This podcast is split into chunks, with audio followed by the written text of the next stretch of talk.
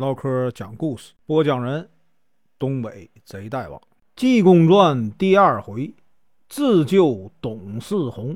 声明：本书由网络收集整理制作，仅供预览、交流、学习使用，版权归原作者和出版社所有，请支持订阅、购买正版。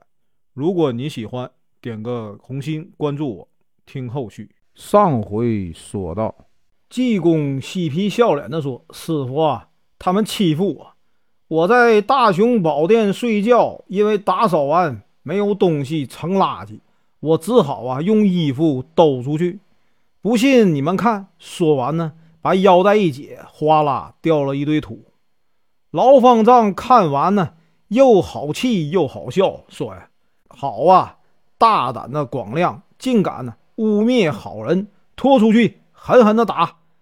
听说要打监视，和尚啊纷纷跑来看热闹。而这个时候呢，济公自己啊喝着小酒，哼着小曲儿啊，游西湖去了。今天啊，咱继续啊往下说。一天呢，济公在西湖闲逛，突然呢看见一个人呢正要上吊。济公掐指一算，心里啊便明白了七八分。原来啊，这个人姓董啊，名世宏，原籍浙江钱塘县，为人呢特别的孝顺。此人呢早年丧父，与这个母亲呢秦氏一起生活。后来呢娶妻杜氏，却早早的过世了，留下了一个女儿叫玉姐。女孩呢聪明伶俐，董世宏。本身是个锤金的手艺人，生活呢勉强的养家。他女儿八岁的时候啊，秦氏啊染病不起，董世宏小心伺候，请这个医生看病。由于啊太穷，就抓不起这个药，只好啊把女儿玉姐点在这个顾进士家做丫鬟，约定十年以后啊去这个赎回来，点银呢五十两给这个老太太养病。老母亲呢，看不见孙女，心里着急，一个劲儿的询问孙女啊哪里去了。几天下来呀，这个病情就加重了。过了七天呢，便去世了。他呢，用家中一些银两啊，尽量的厚葬了母亲之后啊，自己呢，到这个镇江府一带啊谋生。十年转眼间便过去了。董世宏呢，好不容易积攒了六十两纹银。想把女儿啊赎回来，给她找个婆家，便收拾好行李啊，回乡替女儿赎身。到了白家巷一看，顾家呀早就搬走了。董世红一问才知道啊，这个顾老爷啊升官外任了，没人知道啊搬去了哪里。董世红顿时心凉了一半，自己呢到处的打听，也没有啊半点顾家和女儿下落的消息。这天呢，董世红到钱塘门外去这个天碧街啊，喝了两杯，不知不觉的喝醉睡着了。出了酒店想回这个住处，结果呢走错了路，还把银子也丢了。等到这个酒醒，一摸身上，发现银子不见了。董世宏啊一阵的悲伤，心里啊越想越不是滋味，寻思这个女儿啊。再也不能啊见面了，还不如啊一死了之。便来到了树林，把这个腰带解下来，拴了一个套，想要自杀。突然呢，对面来了个和尚，嘴里说着：“死了死了啊，一死就了啊，死了倒比啊活着好。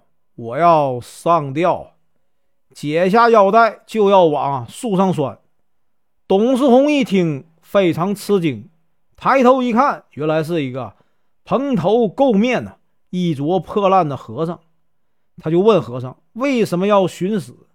济公说：“呀，我跟师傅起早贪黑的化缘，好不容易才攒了五两银子。师傅呢，让我去买两身生衣生帽，我却呢喜欢喝酒。”在这个酒馆啊，多贪了两杯，喝醉了，把五两银子啊全丢了。我想回这个庙里见我师傅，又怕呢他老人家生气，我越想越来气，觉着没法活了，所以啊，来上吊。董世宏一听，忙说：“哎，和尚，你以为五两银子也不至于死啊？我这里有啊，三银五六两，咱们呢同是遇难人，我留了也没有用，都给你了。”伸手呢，掏出一个包啊，递给和尚。和尚接到手里，哈哈大笑，哈哈，说呀：“你这银子啊，不如我那银子好，不但呢太碎了，而且呢成色也差点。”董世宏一听啊，心里就有点不高兴，心想：“我白给你银子，你还嫌不好？”便对和尚说：“和尚，你就凑合着用吧。”和尚答应了一声，说：“我走了。”董世宏说：“你这个和尚真不懂人情世故啊！我白送给你银子，你还说不好。临走呢，连我姓啊也没问，也不知道谢我，真是啊无知啊！这世道啊！”正在生气，一看和尚又回来了，说：“呀，我一件银子全忘了，也没问呢恩公贵姓，为什么在这里啊？”董世宏把这个遭遇啊说了一遍。和尚说：“原来啊，你也是丢了银子，父女啊不能见面，那你死吧，我走了。”董世宏一听啊，你这个和尚太蠢了，连话也不会说呀。和尚走了五六步又回来了，哎，董世宏，你是真死啊还是假死啊？董世宏说：“我是真死啊，怎么了？”和尚说：“你要是真死啊，就做一个人情吧。”哎，你这身衣服也值个五六两银子，你死了也是叫这个狗啊啊给啃了，白白糟蹋了。不如呢脱下来啊送给我，金光来金光去，不也挺好吗？董世宏一听这话，气得浑身发抖啊！好你个和尚啊，你真懂交情啊！啊，我和你萍水相逢，送了你几两银子，反倒啊烧纸引鬼来了。